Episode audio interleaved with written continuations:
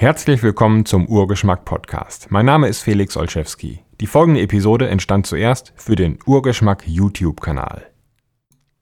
Der Duft von frisch gekochtem Kaffee. Der Duft von frisch gebackenem Brot, von gegrilltem Fleisch oder Gemüse. Die Aromen von Schokolade oder Bier, die haben alle eines gemeinsam. Die Maillard-Reaktion. Die Maillard-Reaktion ist keine große Zauberei, die entsteht in fast jeder Küche auf der Welt jeden Tag.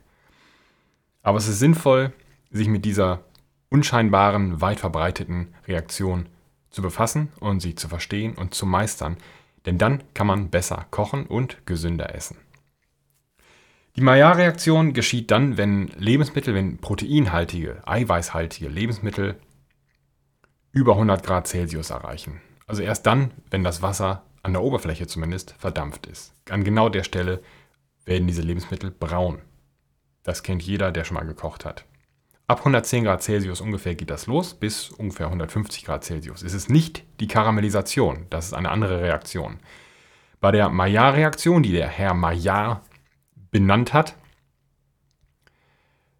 werden die Proteine, die Eiweiße, die Aminosäuren verändert und sie gehen neue Verbindungen ein und dann nochmal neue Verbindungen. Und all diese Verbindungen haben andere Aromen oder sind andere Aromen. Da kommen Dinge raus wie ähm, der Geschmack von, ich schaue hier kurz nach, Zitrus, schwarze Johannisbeere, sehr häufig auch bei Kaffee, Walnuss, Schokolade, Birne, Nelke, Minze oder auch Torf. Also auch weniger erfreuliche oder weniger wünschenswerte teilweise Aromen, bis auf im Whisky zum Beispiel.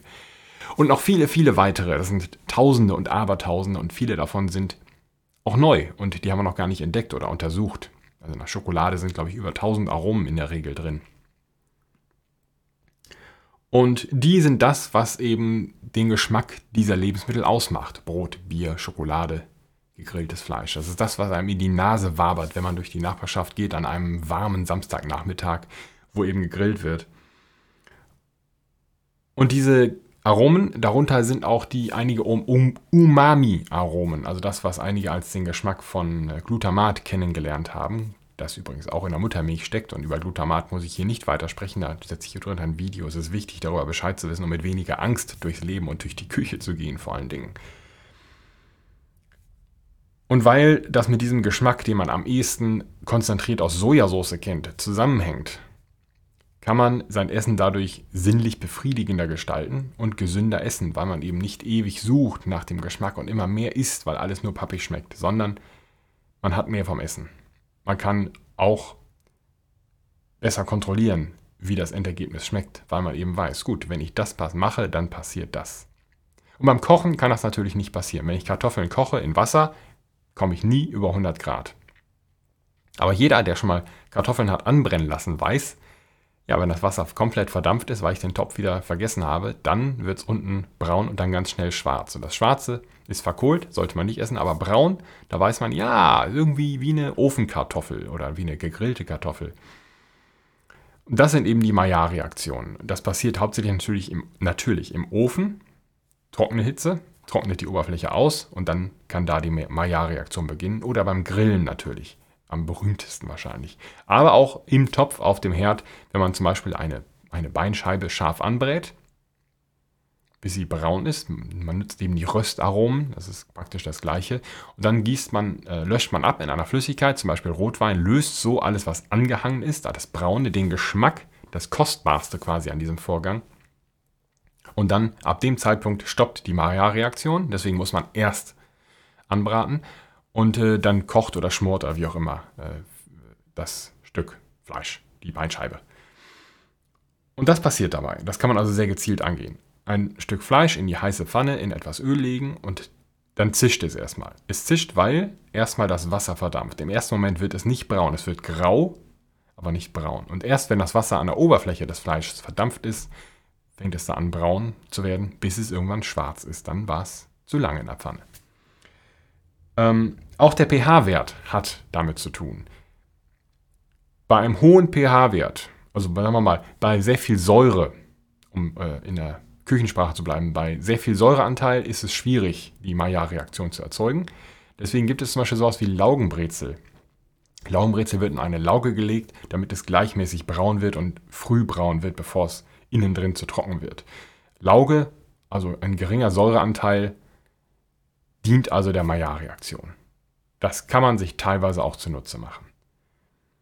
Und das war's eigentlich. Mehr muss man darüber nicht wissen. Trockene Hitze. Wenn es einmal nass ist, ist es erstmal nicht möglich. Da muss man die Oberfläche wieder austrocknen können. Das heißt, man hat eine trockene Hitze durch, durch Luft oder durch den direkten Kontakt oder durch den Grill. Und dann kann man mit dem Bräunen weitermachen. Wenn es aber einmal sauer ist, ist es nicht so leicht, ähm, wieder die Maillard-Reaktion herbeizuführen. Und das ist alles. So einfach kann es sein. Eine kleine Lektion in der Küchenchemie, die sehr hilfreich ist, die sehr sinnvoll ist zu wissen. Genau wie zum Beispiel die Reaktion von Protein auf Hitze, die ich auch hier drunter verlinke. Wenn ihr Fragen dazu habt, stellt sie unter diesem Video, Anmerkungen auch und lasst mich wissen, wie ihr die Maillard-Reaktion, ob bekannt oder nicht bisher, einsetzt, eingesetzt habt oder regelmäßig einsetzt. Vielen Dank fürs Zuschauen und bis zum nächsten Mal. Moment, noch ein kleiner Anhang. Äh, die Frage kam jetzt auf, bevor ich das Video veröffentlicht habe, zu einem ganz anderen Thema. Sie wird aber auch zu diesem Video auftauchen, nämlich Acrylamide und ist Grillen nicht total ungesund oder ist Rösten nicht total ungesund? Zum Glück habe ich das Thema schon intensiv recherchiert und auch in meinem Buch Einfach Kochen niedergeschrieben. Ich war gerade selbst überrascht, ich habe da durchgeblättert und am Ende einen echt tollen Anhang gefunden. Das ist ein richtig gutes Buch. Äh, verlinke ich hier drunter. Ähm, und zwar unter der Überschrift Sind Röstaromen ungesund? Die fließenden Temperaturbereiche Bereiche ver, die fließenden Temperaturbereiche verunsichern viele Menschen. Ist das Garen ungesund? Ab etwa 180 Grad Celsius entstehen sogenannte Acrylamide, die heute als krebserregend gelten. 180 Grad ist also schon über dem Bereich, äh, über den wir sprechen, wenn wir von der Maillard-Reaktion sprechen. Da ist eine Quelle angegeben, uh, a prospective study of dietary acrylamide intake and the risk of endometrial, ovarian and breast cancer. Wurde also gut untersucht, 2007.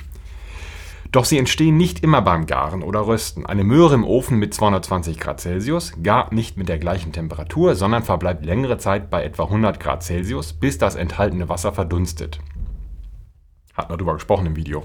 Ich habe darüber gesprochen. Erst dann steigt langsam die Temperatur an der Oberfläche. Durch sorgfältige Zubereitung kann man die gewünschten Aromen und Gerüche der Maillard-Reaktion erreichen, ohne gesundheitsgefährdende Acrylamide zu erzeugen. Eben genau das, indem man sorgfältig arbeitet. 180 Grad Celsius muss man nicht erreichen.